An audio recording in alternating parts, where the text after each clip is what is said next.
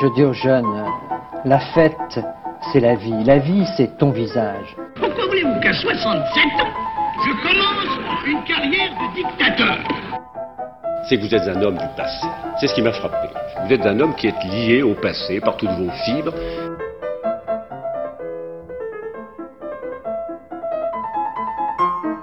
Bonne nuit les petits, faites de beaux rêves, tonton veille sur vous. C'est la réforme oui, la chienlit non. J'assume pleinement la responsabilité de cet échec et j'en tire les conclusions en me retirant de la vie politique après. Je vous demande de vous arrêter.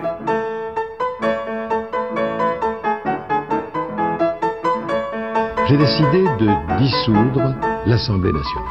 Bonjour à tous, bienvenue dans cette 14e, 14e ou 15e 15e, 15e émission d'Escapade.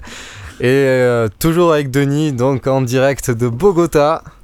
Salut, et toujours avec Osgur en direct de Barraqueville. Cette fois-ci Barraqueville, ouais. on, délocalise en Aveyron, terre natale. Ah, le coût de travail est moins cher à Barraqueville qu'à Toulouse, hein, c'est bien connu. Ah oui, c'est vrai, c'est vrai que les moyens sont, sont, là en plus pour effectuer une émission toujours aussi euh, exceptionnelle, puisque là on va faire euh, le, le grand pas, quoi, le, entre Georges Marché en première partie, et on va finir sur du Daft Punk, quoi.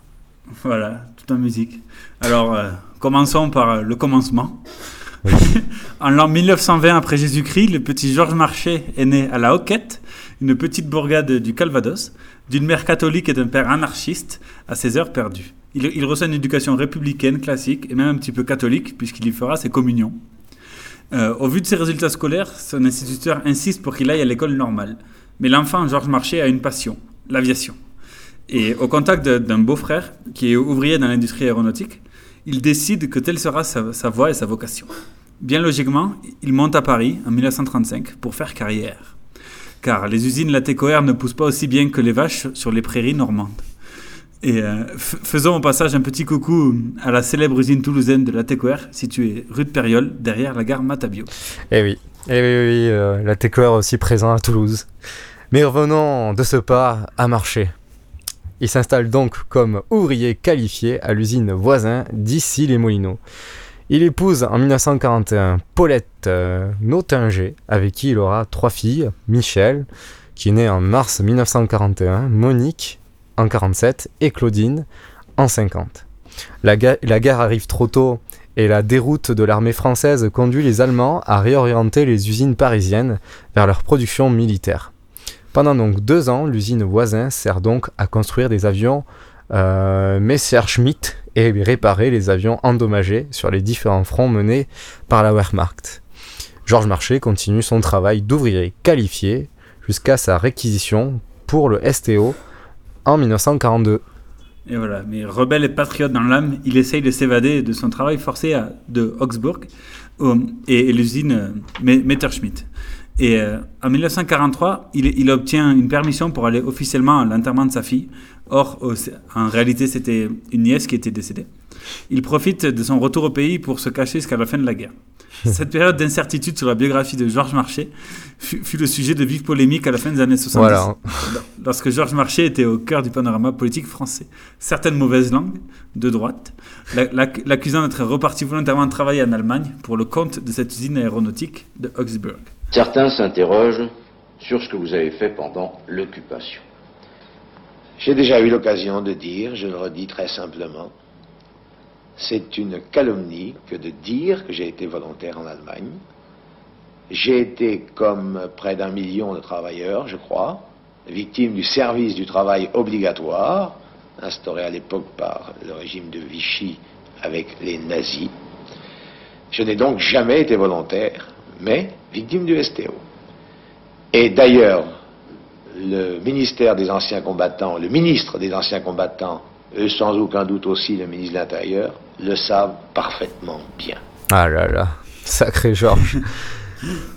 Les lendemains de guerre sont une période d'effervescence sociale dans le pays. Rappelons que le gouvernement provisoire de la République française, bien qu'ayant De Gaulle à sa tête, est composé presque exclusivement de résistants communistes. C'est à eux que l'on doit la nationalisation d'usines collaborationnistes, le système de sécurité sociale, de retraite, etc.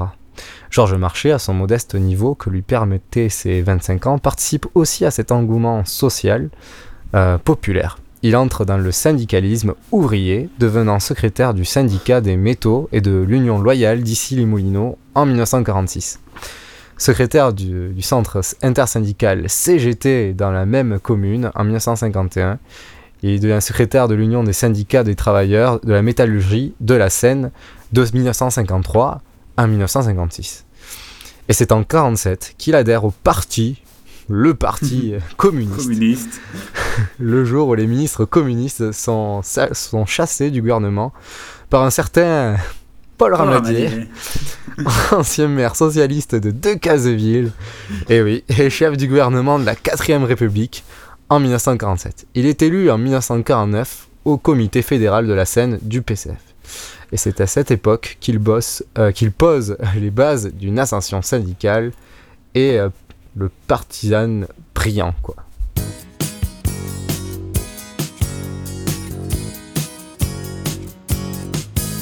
Ah, ils nous en ont fait avaler des couleuvres, de Prague à Budapest, de Sofia à Moscou, les staliniens zélés qui mettaient tout en œuvre pour vous faire signer les aveux les plus fous. Vous aviez combattu partout la bête immonde, des brigades d'Espagne à celle des maquis. Votre jeunesse était l'histoire de ce monde. Vous aviez non Kostov ou London ou Slansky. Au nom de l'idéal qui vous faisait combattre et qui nous pousse encore à nous battre aujourd'hui. Ah, ils nous en ont fait applaudir des injures, des complots déjoués, des dénonciations, des traîtres démasqués, des procès sans bavure, des bagnes mérités, des justes pendaisons. Ah, comme on y a cru, aux déviationnistes, aux savants décadents, aux écrivains espions, aux sionistes bourgeois, aux renégats titistes, aux calomniateurs de la révolution. Au nom de l'idéal qui nous faisait combattre et qui nous pousse encore à nous battre aujourd'hui. Ah, ils nous en ont fait approuver des massacres que certains continuent d'appeler des erreurs. Une erreur, c'est facile, comme un et deux font quatre, pour barrer d'un seul trait des années de terreur.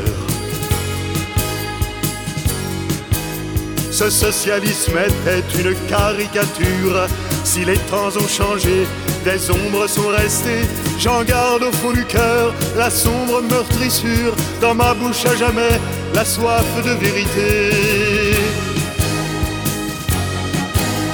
Au nom de l'idéal qui nous faisait combattre et qui nous pousse encore à nous battre aujourd'hui. Mais quand j'entends parler de bilan positif, je ne peux m'empêcher de penser à quel prix. Et ces millions de morts qui forment le passif, c'est à eux qu'il faudrait demander le radis. N'exigez pas de moi une âme de comptable pour chanter au présent ce siècle tragédie. Les acquis proposés comme dessous de table, les cadavres passés en pertes et profits. Au nom de l'idéal qui nous faisait combattre et qui nous pousse encore à nous battre aujourd'hui. C'est un autre avenir qu'il faut qu'on réinvente, sans idole ou modèle, pas à pas, humblement, sans vérité tracée, sans lendemain qui chante un bonheur inventé définitivement. Un avenir naissant d'un peu moins de souffrance, avec nos yeux ouverts, en grand sur le réel. Un avenir conduit par notre vigilance envers tous les pouvoirs de la terre et du ciel. au nom de l'idéal qui nous faisait combattre et qui nous pousse encore à nous battre aujourd'hui.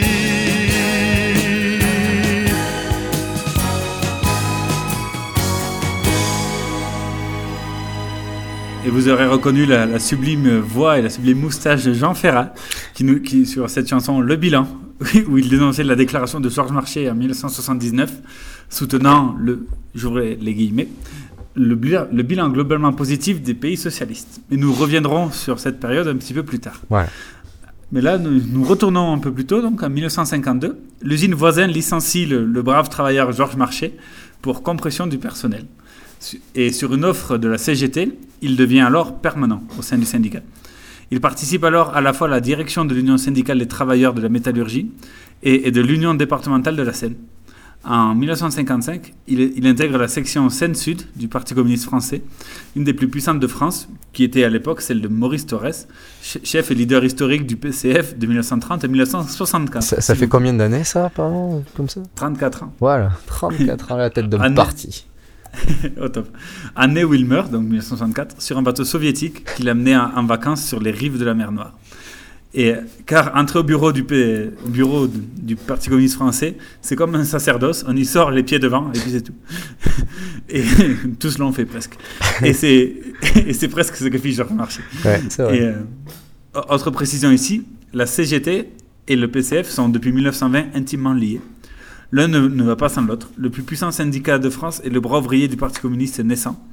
Et euh, donc, intégrer l'une des organisations est impensable sans intégrer l'autre, comme le fit Georges Marchais. Et, et, ce, malgré la scission en deux de la CGT en 1948, qui donna naissance à Force ouvrière, bien activement soutenue par les États-Unis, qui, en cette période de guerre froide naissante, ne, ne, voyait pas d'un si mauvais œil de diviser les forces communistes en France. Et voilà, dans le, la CGT. Revenons à Georges Marchais, qui en 1956 devient secrétaire de la Fédération Seine-Sud du PCF et élu au comité central du 14e congrès du PCF. L'ascension est fulgurante dans un PCF encore bien indexé sur Moksou, Moscou, même si mais c'est où Alors même si le stalinisme commence doucement à être remis en cause par Nikita Sergei oh là là, Khrouchtchev. Nikita Sergeyevich Khrouchtchev. Depuis son arrivée au pouvoir, voilà. En 1959, il intègre le bureau politique du PCF. L'ancien ouvrier qualifié parisien s'installe définitivement dans cette décennie yéyé comme un maillon essentiel de la tête du Parti communiste français. En 1966, il est élu, il est le chef d'une délégation du parti qui, qui s'en va rendre visite au Parti communiste cubain. Il y rencontre donc Fidel Castro, avec qui il se liera d'une amitié très très longue. Et Fidel Castro qui va sur ses 90 printemps. En 1968, Georges Marchais, comme tant d'autres citoyens français, c'est une année cruciale. Le, lors, des lors, événements, il se fait remarquer en faisant de l'ombre à Valdec Rocher, secrétaire général du Parti communiste français, avec un article assassin paru dans l'Humanité le 3 mai 1968. Voici un extrait. Comme toujours, lorsque progresse l'union des forces ouvrières et démocratiques, les groupuscules gauchistes s'agitent dans tous les milieux. Ils sont particulièrement actifs parmi les étudiants. À l'université de Nanterre, par exemple, on trouve les, ma les, maoïstes, les jeunes communistes révolutionnaires qui groupent une partie des trotskistes, le comité de liaison des étudiants révolutionnaires, lui aussi à majorité trotskiste, les anarchistes, divers autres groupes plus ou moins folkloriques. Malgré leurs contradictions, ces groupuscules, quelques centaines d'étudiants, se sont unifiés dans ce qu'ils appellent le mouvement du 22 mars Nanterre, dirigé par l'anarchiste allemand Cohn-Bendit. Non satisfait de l'agitation qu'il mène dans les milieux étudiants, agitation qui va à l'encontre des intérêts de la masse des étudiants et favorise les provocations fascistes, voilà que ces pseudo-révolutionnaires émettent maintenant la prétention de donner des leçons au mouvement ouvrier. De plus, euh, de plus en plus, on les trouve aux portes des entreprises ou dans les centres de travailleurs immigrés distribuant tracts et autres matériels de propagande. Ces faux révolutionnaires doivent être énergiquement démasqués car, objectivement, ils servent les intérêts du pouvoir gaulliste et des grands monopoles capitalistes. après un saut dans son article. Il en, est, ainsi parce que la classe ouvrière ne possède toujours aucun moyen de production, qu'elle est la classe la plus exploitée, par conséquent la seule classe véritablement révolutionnaire jusqu'au bout. Il en est ainsi parce que les conditions même de développement de la production font que la classe ouvrière est la mieux organisée, la plus disciplinée et la plus consciente. Les pseudo-révolutionnaires de Nanterre et d'ailleurs auront beau faire, ils ne changeront rien à cette réalité historique.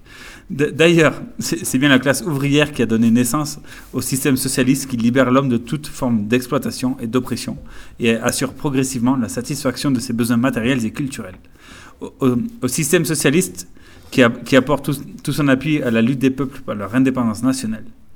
Au système socialiste qui, par son exemple, convaincra toujours plus de travailleurs des pays capitalistes qu'il est de leur intérêt de s'engager dans la voie du socialisme.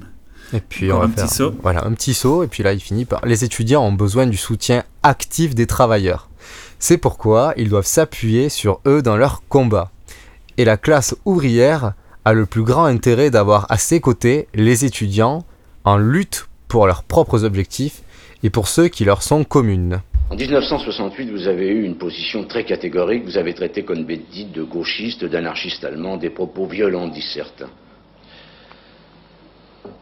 Pourquoi cette attitude Tout simplement, il faut rappeler d'ailleurs le contexte euh, de, l'époque. Bah, Les gauchistes, euh, à ce moment-là, euh, prétendaient, par leur propagande, par leur attitude, donner des leçons à tout le monde, y compris aux partis, à tous les partis, à la classe ouvrière. Les gauchistes se présentaient un peu comme le sel de la terre. Ils avaient une activité, des objectifs, des méthodes de lutte qui étaient, selon nous, contraires aux intérêts des travailleurs. Et c'est la raison pour laquelle nous avons dit euh, clairement et fermement quelle était la position de notre parti à leur égard. Voilà, une position très hostile, hein, puisqu'à mon avis, le, le parti, comme il dit, avait un peu peur de d'une jeunesse qui se prend en main euh, et pas liée à un parti. Bref, après un printemps 1968 agité dans l'agenda de marché, il revient de Moscou, où étaient rassemblés tous les PC du monde, avec un Val décroché bien souffrant en cette année 1969. En janvier 1972, il devient donc secrétaire général adjoint du Parti communiste français, épaulant le brave Valdec Rocher, souffrant, et participe à, l'élaboration du programme commun de gouvernement avec le Parti socialiste de François Mitterrand en 1972. Na- naturellement, fort de la signature du programme commun le 26 juin 1972, il remplace Va- Valdec Rocher comme secrétaire général du Parti communiste français au, au congrès de Nanterre de décembre 1972. Et dans la foulée, il est élu député du Val-de-Marne aux élections de 1973, où il le restera jusqu'en 1997. Voilà. Et comme vous le savez, le programme commun a uni le Parti communiste français, les radicaux de gauche et le Parti socialiste pour gagner les élections et accéder au pouvoir aux élections de 1973, donc législatives, et 74 présidentielles. Février 70, au congrès de Nanterre, il est secrétaire général adjoint, mais aussi porte-parole du parti en l'absence de Valdec-Rochet, écarté par la maladie. Enfin, secrétaire général en décembre dernier. Une des fiertés de Georges Marchais, la signature du programme commun. C'est un moment que je n'oublierai jamais, dit-il.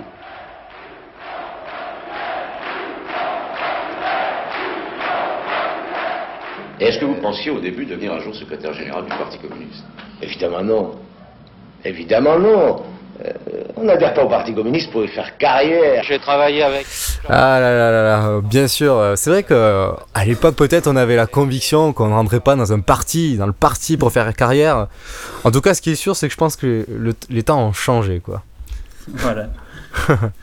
Donc, euh, les principaux points de ce programme commun. Une semaine de 40 heures de travail sans réduction de salaire, la généralisation de la sécurité sociale, la lutte contre le chômage par une nouvelle politique des prix et des marchés, euh, nationalisation, intervention dans le secteur bancaire, promotion de la femme et égalité avec les hommes, dissolution de l'OTAN et du pacte de Varsovie, abandon euh, de la force nucléaire et encore d'autres points. Maintenant, on va passer à un autre extrait euh, du discours du 9 juillet 1900 1972 où, euh, en fait, euh, Le- le futur nouveau secrétaire général. voilà, du Parti communiste explique le programme commun et l'avenir de ce PCF. La société socialiste a pour fondement essentiel la propriété collective de l'ensemble des grands moyens de production et d'échange et l'exercice du pouvoir politique par la classe ouvrière en alliance avec les autres couches de la population laborieuse. Or, il suffit de lire le programme commun pour constater que sa réalisation n'équivaudrait pas à l'instauration du socialisme en France. Nous ne le disons pas pour rassurer les adversaires du socialisme, mais parce que nous sommes au contraire soucieux de ne pas laisser diminuer, rapetisser, euh, affadir l'idée du socialisme et son contenu révolutionnaire. Le régime que la réalisation du programme commun permettrait d'instaurer, c'est une démocratie politique et économique qui correspond à ce que nous appelons, quant à nous, et sans avoir le fétichisme des mots, une démocratie avancée, c'est-à-dire une démocratie telle que notre pays n'en a jamais connue et qui se manifesterait par des réformes politiques et économiques d'une portée sociale sans précédent. Le programme commun est un programme réaliste, un programme réalisable, un programme que nous appelons les travailleurs, les démocrates, les patriotes à faire triompher parce qu'il fera du bonheur une idée neuve en France.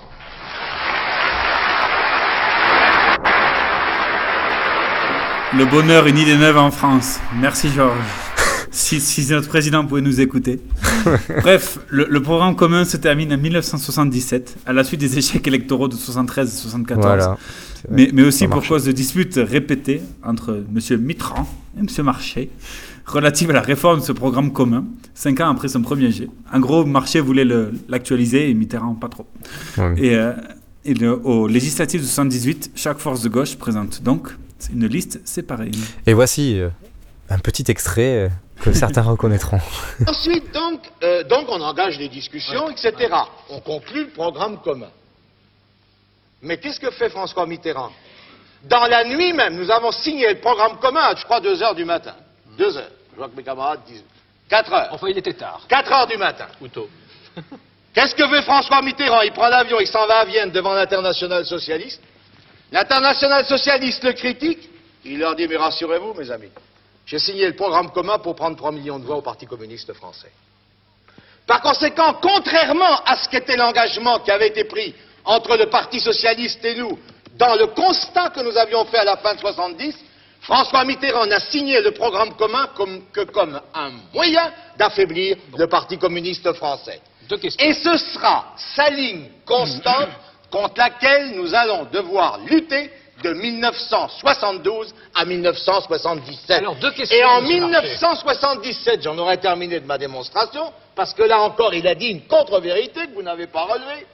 Quand il a dit, c'est Georges Marchais qui, en 1977, le premier, sur la question de politique extérieure, a remis en cause le programme commun. c'est une question. 31 juillet. Eh bien, messieurs, le 30, non, il a, ça s'est passé le 28 juillet. J'étais en Corse avec ma femme devant la télévision, et quand j'ai entendu François Mitterrand, c'était à 13 heures, quand j'ai entendu François Mitterrand refuser de s'engager sur l'existence d'une défense nationale indépendante, j'ai dit à ma femme, François Mitterrand a décidé d'abandonner le programme commun de la gauche, fait les valises, on rentre à Paris.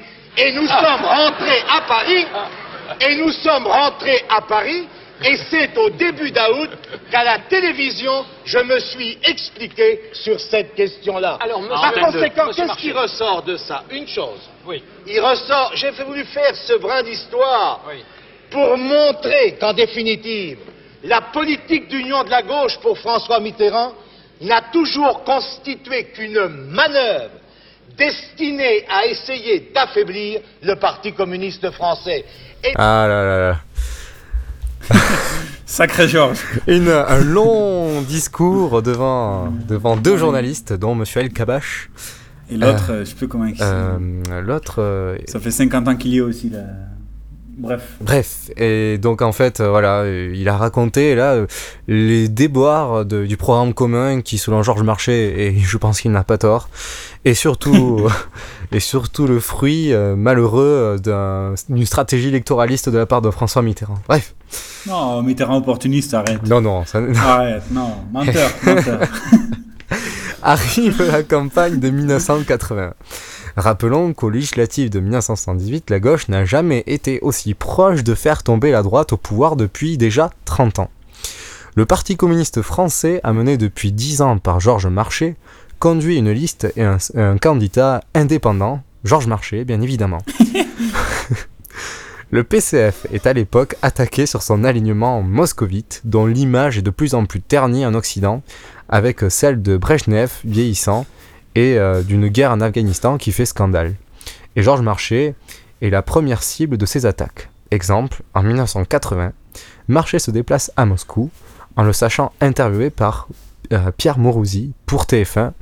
Pierre Jox, proche de Mitterrand, dont il sera ministre de la Justice, lui envoie un joli télégramme demandant à Georges Marchais euh, de dire la vérité sur la télé française à propos de la guerre, d'Afghanistan. pardon. Mais bon, euh, on va vous mettre aussi l'extrait, ça sera encore plus parlant. Pour que les Alors- téléspectateurs comprennent, Monsieur Marchais, que le socialiste Pierre Jox vous a envoyé un télégramme ce matin demandant qu'à l'occasion de cette intervention en ce moment en direct de Moscou sur TF1, vous ayez, je le cite, la clairvoyance et le courage de dire toute la vérité sur la situation en Afghanistan. Alors maintenant, je reviens aux deux qui- questions que je vous ai posées justifie- sur le communiqué. Elles sont claires, Marchais. justifie ce que je viens de dire. Pierre Jox est un insolent. Alors, Monsieur C'est une- C'est une insolence. Je ne l'ai jamais pratiquée à l'égard de quelque homme politique que ce soit, et je dis je n'ai pas de leçon de courage à recevoir de ce paltoquet qui n'est rien d'autre que le petit valet de François Mitterrand. Voilà. C'est un petit pas le toqué, quoi. Moi, je trouve que on se rend compte au fur et à mesure des années, au fur et à mesure des extraits, qu'il s'améliore quand même euh, dans, dans son, dans son verbe. Et ouais, il, il prend un peu de ouais, de d'aisance, voilà, et, et voilà, il n'ose pas critiquer Pierre Jox de pas le toquer, quoi. C'est- voilà. Mais bon, bref, Georges Marchais parle de cette situation et du déclin du Parti communiste français depuis une dizaine d'années, notamment depuis la répression du printemps de Prague par les troupes de Brezhnev en 1968. Marchais fait quand même une belle campagne en 1981, dans laquelle il propose un programme encore plus réformeur, réformateur pardon, que, et social que celui de François Mitterrand, avec notamment déjà à l'époque la semaine à 35 heures. de celle de Georges Marchais, qui aujourd'hui encore a défendu cette thèse devant les employés de bureaux et de grands magasins de Paris, en plein cœur de la capitale. C'était sa deuxième rencontre sur le terrain avec des travailleurs parisiens. Bruno Albin était là. 35 heures, moins de chômeurs, affirme le candidat du Parti communiste français. Il l'a répété aujourd'hui au meeting qu'il tenait rue Comartin. Des employés de bureau, des vendeurs, une corporation qui compte 300 000 personnes dans la région parisienne, essentiellement des femmes. Alors, vous, les employés, qui subissez les bas salaires, la précarité de l'emploi la crainte... Les 35 heures, a répété Georges Marchais, il convient de les imposer, mais il convient aussi de ne pas se laisser prendre par les belles paroles. La réduction du temps de travail ne doit pas aboutir, dit-il, pour le patronat à la possibilité d'organiser les horaires comme il le voudrait. Pour Georges Marchais, la semaine de 35 heures s'entend avec maintien du pouvoir d'achat du salaire antérieur. Quant au financement de cet objectif, Georges Marchais préconise le seul qui lui paraisse efficace et possible. Il faut, dit-il, s'en prendre au profit des patrons. Ah là là, mais il est en avance sur les temps, hein. En avance, hein, puisque euh, au final, euh, Martine Aubry ne le reprendra que dans les années, euh, fin des années 90, hein, 97 par là, 97-98. Une vieille idée de, de Georges Marchais des communistes, quoi. La gauche plurielle. Mais voilà, cet activiste euh, marchaisin n'a pas dépassé les, les 15%. Et ouais, il n'a pas dépassé les 15% au premier tour d'élection présidentielle, mais a permis d'associer au gouvernement Mitterrand du 10 mai 81 quatre ministres communistes. Bon, quatre ministres communistes, oui, mais pas Georges Marchais. Ni Mitterrand ne veut un mastodonte pareil qui peut déranger en interne et lui piquer la vedette en public. Mais ni Georges Marchais non plus ne veut être assimilé à 100% à la politique gouvernementale socialiste. Il préfère avoir du recul et pouvoir s'exprimer, euh, être, être, pouvoir être en opposition euh, contre Mitterrand quand il le souhaite. Voilà, les communistes rentrés au gouvernement ne remettent finalement pas trop en cause la politique extérieure française et son image dans le monde. Même si, car on sait très bien qu'avant d'être élu, Mitterrand a quand même donné des garanties à, à Reagan que on va pas faire un socialisme en France, ne vous inquiétez pas. donc, euh, même si à son accession, Mitterrand ne s'est pas vu comme un néolibéral, la présence de communistes ne dérange pas, plus les Américains et autres alliés de l'Ouest. En effet, l'URSS perd peu à peu son influence. Ses forces du, du Parti communiste français euh, prennent de plus en plus, de plus en plus ses distances avec Moscou, même, même, même s'ils sont contents de leur sous-sous. Normal, parce que c'est quand même Moscou qui le finance. La place des ministres communistes fait encore moins peur aux Américains. On, on leur donne le ministère des Transports, un, un, qui est délégué à la fonction publique, un, un ministère à la santé et un ministère à la formation professionnelle. Bref, aucun poste régalien ou diplomatiquement stratégique, que des postes cadeaux. Aux, fi aux fidèles communistes que les socialistes ont, ont, bien dépouillés pour arriver au pouvoir. Et, voilà. et pour finir, ces ministres permettent de museler les communistes, réduits à faire figuration et à quiéser une politique gouvernementale qui ne sera, dans le fond, partagée par les communistes que pendant deux ans. Le temps que Mitterrand comprenne le programme commun, que le programme commun ne, ne fait pas que du bien euh, tel quel sur l'économie française, hein, qu'il y avait d'autres choses à faire aussi à côté si on voulait appliquer un programme commun quoi, et le réussir économiquement. voilà. D'une part, on a en France un PCF écrasé par les socialistes et leur échec économique, hein, c'est vrai. Vu qu'ils sont amenés dans le même bateau que les socialistes, voilà. si les socialistes échouent, bah, les communistes aussi, euh, ils ne sont pas très bien vus. D'autre part, nous avons l'URSS qui perd son influence mondiale, entraînant de ce fait le déclin des partis communistes mondiaux. Encore une fois, personne ne rate l'occasion de critiquer Georges Marchais sur ses liens avec Moscou, ni même les socialistes. Et Georges Marchais et ses camarades communistes font alors cavalier seul aux élections suivantes, que ce, que ce soit pour les européennes, les législatives ou même les présidentielles de 88. Il n'hésite pas à critiquer les gouvernements de gauche ou de droite et plus globalement le septennat de François Mitterrand. Voilà, un petit extrait de, de, de l'INA. Du bilan 86-88 du gouvernement Chirac, le document de 40 pages peut être résumé en trois mots, liberté, redressement et solidarité. Les faits, a dit Jacques Chirac sur notre antenne hier soir, sont incontournables. Aujourd'hui, les baristes ne veulent pas porter quelque critique que ce soit à l'encontre du bilan, je cite leurs propos. Par contre, vive réaction côté socialiste et communiste, Georges Marchais qui était l'invité du journal d'Antenne 2 ce midi, va même beaucoup plus loin. Il critique l'ensemble du septennat. Lorsque l'on prétend que ce septennat se traduirait par une amélioration de la situation des Françaises et des Français, c'est tout simplement scandaleux. Les gens le savent bien. Pour certains, oui, mais pour les gens qui vivent du fruit de leur travail, ce n'est pas vrai. Il y a plus de chômage, plus de difficultés à vivre et des attaques contre les droits sociaux des gens. Monsieur voilà la réalité. Voilà, voilà. Voilà la réalité. N'empêche, on, on pourra souligner qu'il parle du premier septennat. hein. Hmm. C'est-à-dire 81, 88. Voilà, alors que alors qu'en fait euh, les, les journalistes interviewé Georges Marchais sur le bilan de euh, du gouvernement de Jacques Chirac. euh, Marchais, lui, il dit carrément que ça fait depuis le septennat, le septennat, depuis le début de la présidence de Mitterrand, que euh, le climat social s'est dégradé en France. Donc euh, il va plus loin, plus loin que les socialistes d'ailleurs. Malgré le verbe et la critique sévère de la mandature mitterrandienne, il ne parvient pas à enrayer le déclin du PS, du PS, non, au contraire du PCF. à 15% en 81, le PCF n'obtient que 11% des voix aux européennes en 84, juste devant le FN de Jean-Marie Le Pen. C'est un échec. Et sentant le vent tourner, il préfère ne pas se présenter aux élections présidentielles de 88 et laisse la place à non pas un, mais deux candidats communistes. Deux. Malgré son soutien actif à André Lajoigny, Georges Marchais ne parvient pas à déjouer, à déjouer l'échec annoncé. Euh, surtout s'il y a un autre candidat communiste dissident, quoi. Alors clair. du coup... Ah, ça rappelle la gauche plurielle de 2002. Ouais. ouais sauf que là, Mitterrand surclasse euh, tout le monde à gauche dès le premier tour.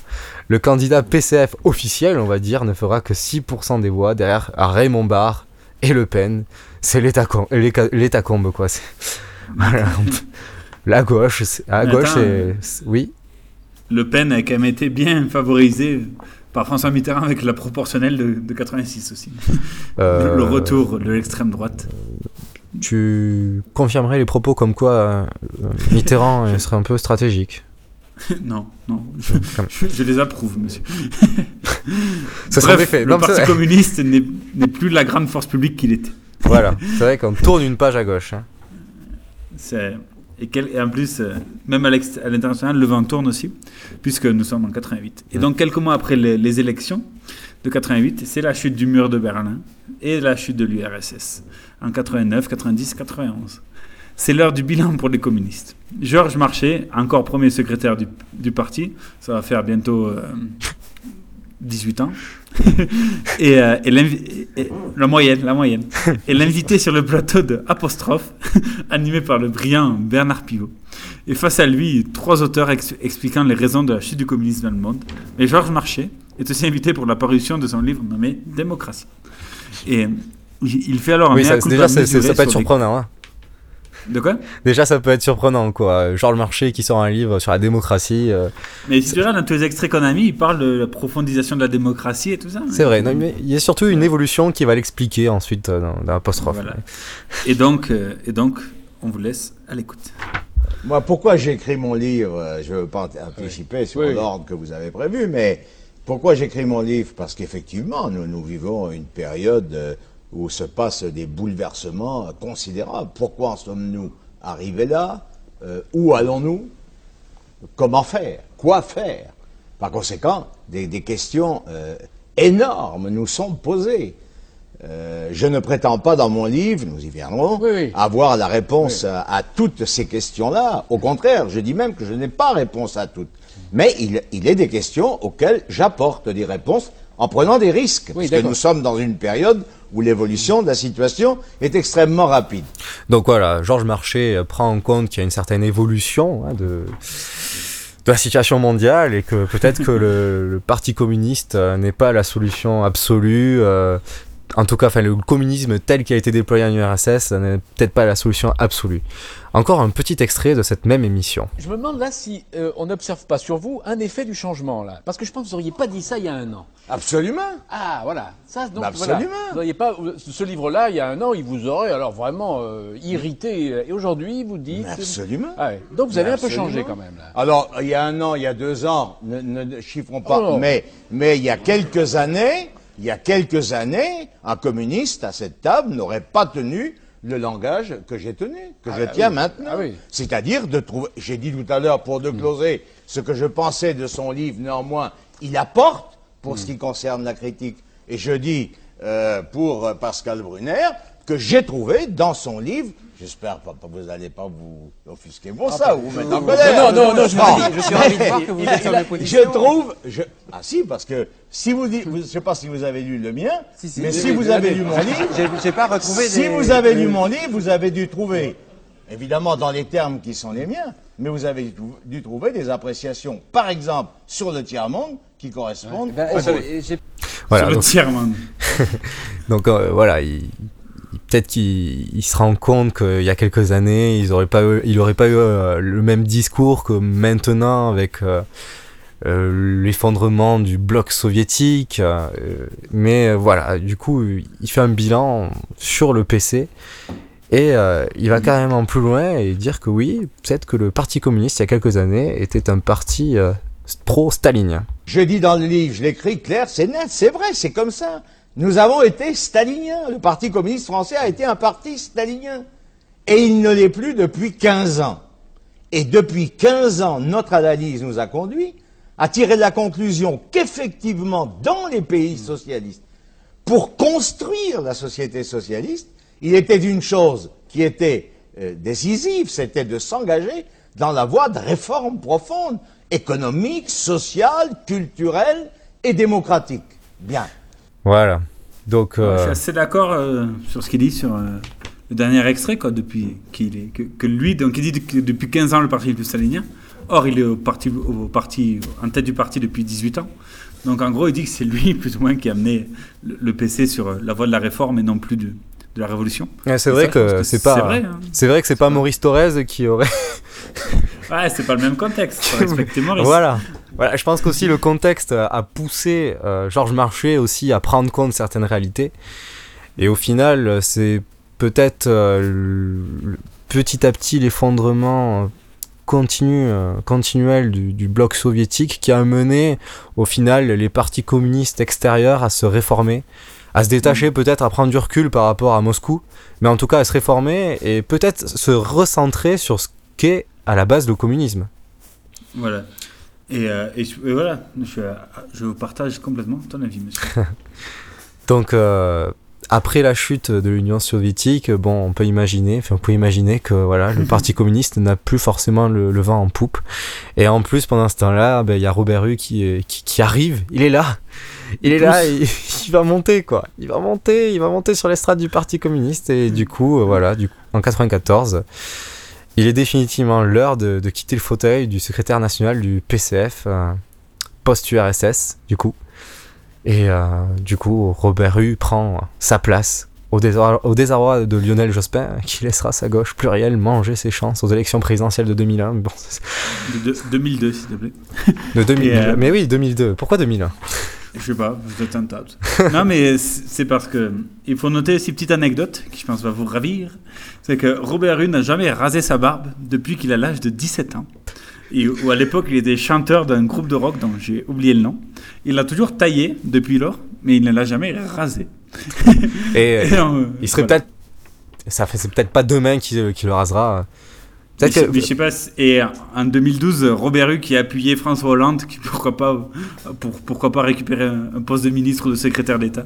Oui, c'est Et vrai, qui là- Et là, est sorti il y a pas longtemps pour dire euh, le, le- le désaccord profond qu'il avait avec la politique d'Hollande.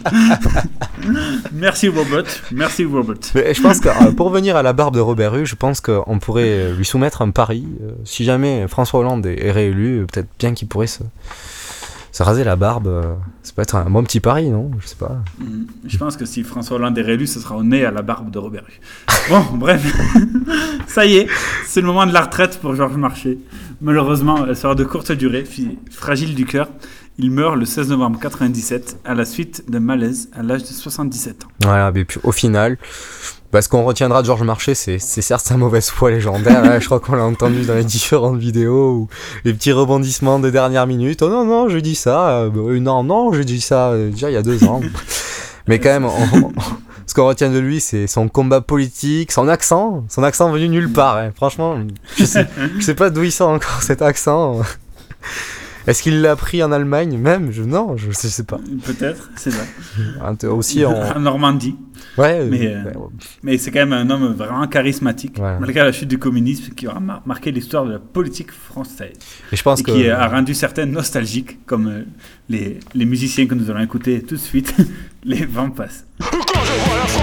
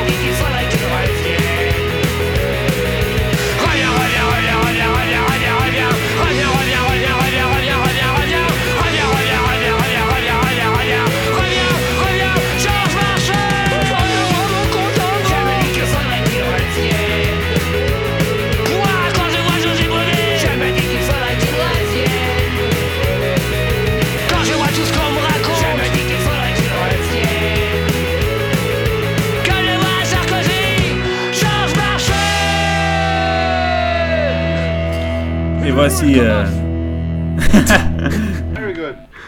Et c'était un extrait de, de l'album Les vents passent sont la preuve que Dieu existe, qui est une magnifique chanson éponyme. Mais maintenant, euh, sans transition aucune. Non, aucune Euh, transition, ouais. Non, vraiment aucune, comme d'habitude. Nous allons passer à, à un autre groupe musical qui fait aussi la fierté de, de notre musique française et qui est un des groupes qui s'exporte le, le plus à, l'international. Même si quand il pète, il trouve son slip, les avait battus sur euh, les ventes iTunes à Ouais, l'époque de sortie de leur français, dernier ouais. album. Et alors qu'ils étaient premiers Partout dans le monde. qui, qui étaient premiers partout dans le monde, vous aurez reconnu les Daft Punk. Eh oui, on va parler de, des Daft Punk. Vous avez reconnu voilà, ce magnifique son là, qui, qui nous a fait danser euh, tout le monde entier à part en France. Ouais, c'est vrai qu'ils avaient toutes les stars à genoux, euh, Daft Punk, avec euh, Get Lucky et ce magnifique, euh, ma- magnifique petit comeback euh, disco. euh. Voilà. En tout cas, les deux DJ sont Thomas Bangalter et euh, Guy Manuel de Omen Christo. Ouais. Ah oui, c'est vrai que c'est pas très commun. hein, c'est- c'est pas- c'est- Guy Manuel, celui-là, il voit des points Scrabble. hein, C'est possible. En tout cas, euh, il perce dès les années 95 avec euh, une chanson qui s'appelle euh, Da Funk. Eh ouais, c'est cette chanson là. Dès 1995, cette chanson, elle commence à faire le, bah, le tour quoi, le tour de la planète. Parce qu'en fait, euh, il arrive un moment où il y a un genre musical qui commence à se créer, s'appelle la French Touch. Et oui, c'est un- genre musical house français porté par euh, Laurent Garnier, Dimitri from Vegas, suite à l'implantation de nombreuses rave parties en France début des années 90.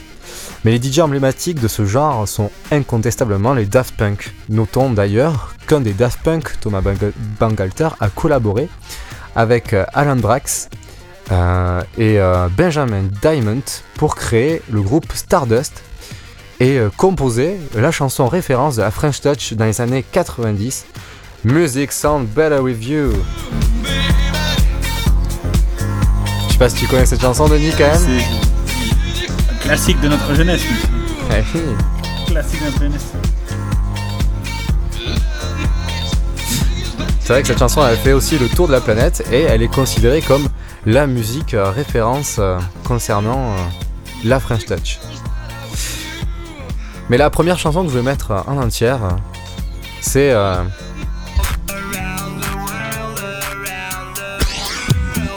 Eh ouais, Around the World, qui est euh, la chanson qui euh, suivra Le les Daft. Punk.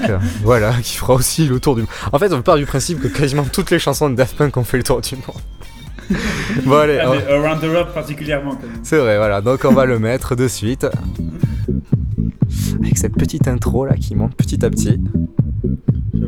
Je vous laisse sur Around the World.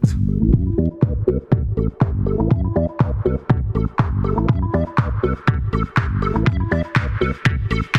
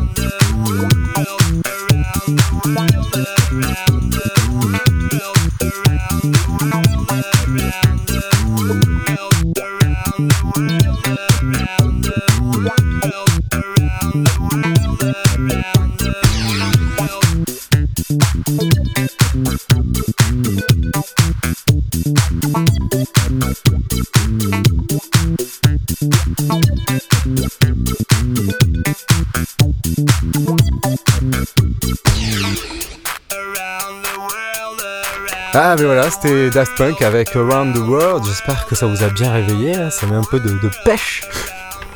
Ça réveille. Ça, ça réveille, ça, ça, ça redonne une certaine dynamique à l'émission. En tout cas, avec cette chanson. Around the World avec euh, quelqu'un en Amérique du Sud et quelqu'un en Amérique baraque-villoise. C'est c'est vrai. C'est tout à fait dans le thème de l'émission. ouais. C'est- C'est de circonstances. Voilà, c'est vrai qu'avec Around the World, le style est assez techno, funky, à l'image de l'album d'ailleurs Homework. Durant les années 2000, ils sortent l'album Discovery, puis Human After All, merci l'accent euh, américain. Les sonorités deviennent alors plus électro, comme on peut euh, l'entendre sur euh, Robot Rock. Mais quand même, on, retrouve toujours le groove, les répétitions et ce, ce grain type vinyle et l'analogique qu'ils aiment tant. Après quelques albums et, euh, et remix, les Daft Punk sortent deux nouveaux albums suite euh, à leur nouvelle collaboration avec les films de science-fiction Tron. Et donc ça fait des, des chansons plutôt intéressantes, mais pour les dessins animés. Enfin, quand on dit dessin animé, c'est pas non plus. euh, C'est films d'animation qui sortent au cinéma.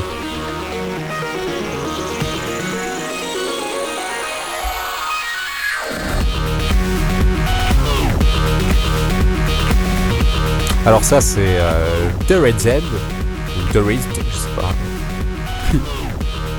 De avec De Rosette, French. Et puis, euh, toujours pour Tron, pour Disney en fait, parce que c'est Disney qui fait Tron. Il y a aussi ça. The Grid. Donc là, c'est vraiment des univers.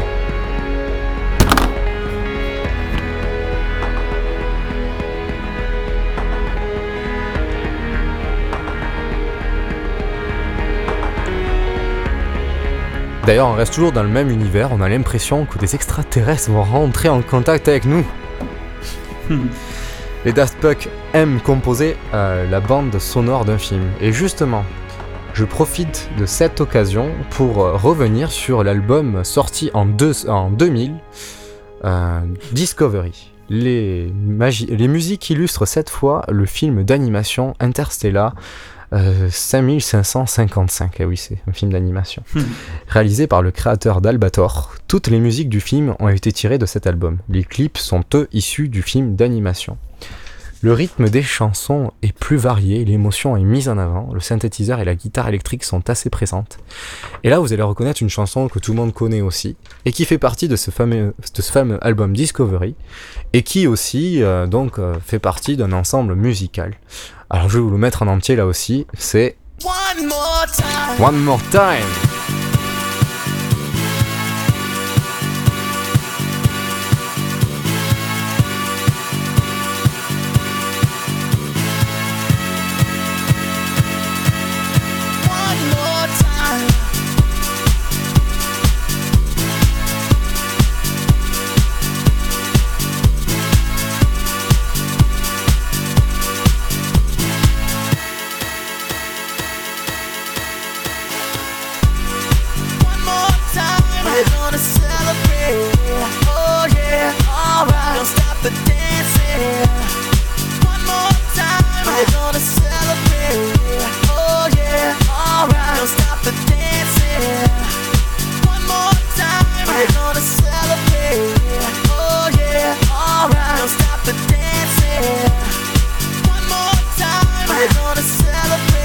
yeah, oh yeah.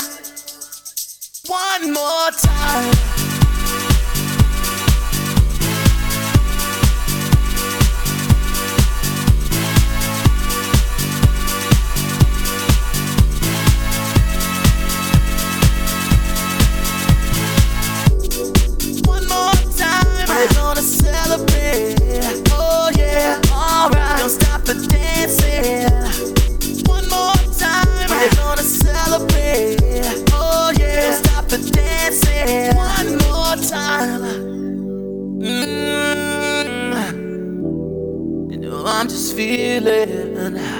Celebration tonight. Celebrate, don't wait too late. Mm, no, we don't stop.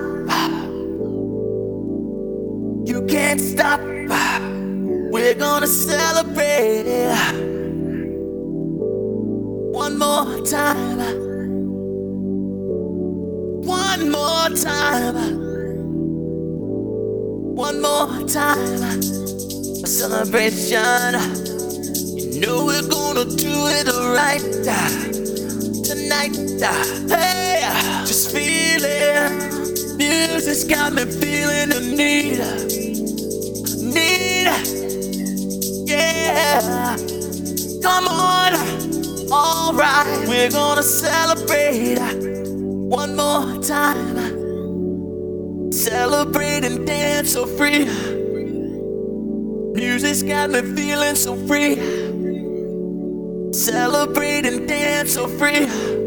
One more time. Music's got me feeling so free. We're gonna celebrate, celebrate and dance so free.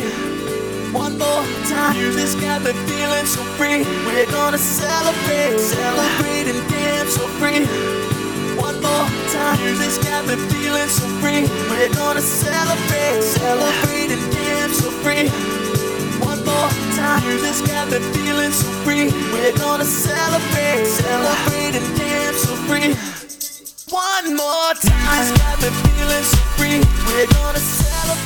One more time. Est la chanson phare et le premier titre de l'album. On retrouve tout logiquement dans le même univers musical aussi euh, de la même euh, bande euh, sonore du film cette chanson. Digital Love. Toujours le même univers avec euh, les mêmes accords, euh, la même mélodie.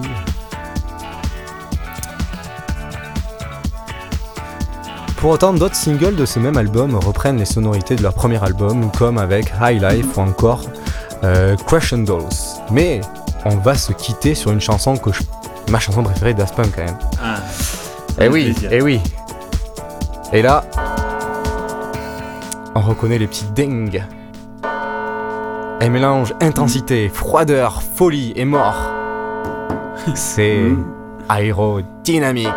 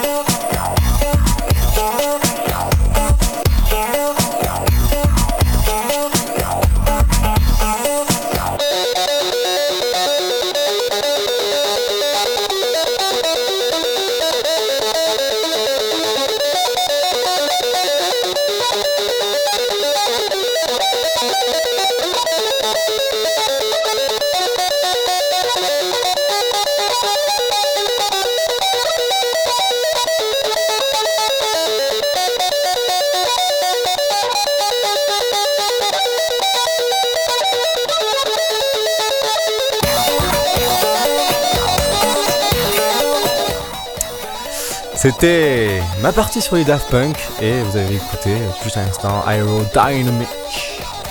Et la cloche qui sonne aussi sur cette émission, parce que ça fait une heure qu'on vous tient le crachoir et maintenant c'est l'heure de nous quitter.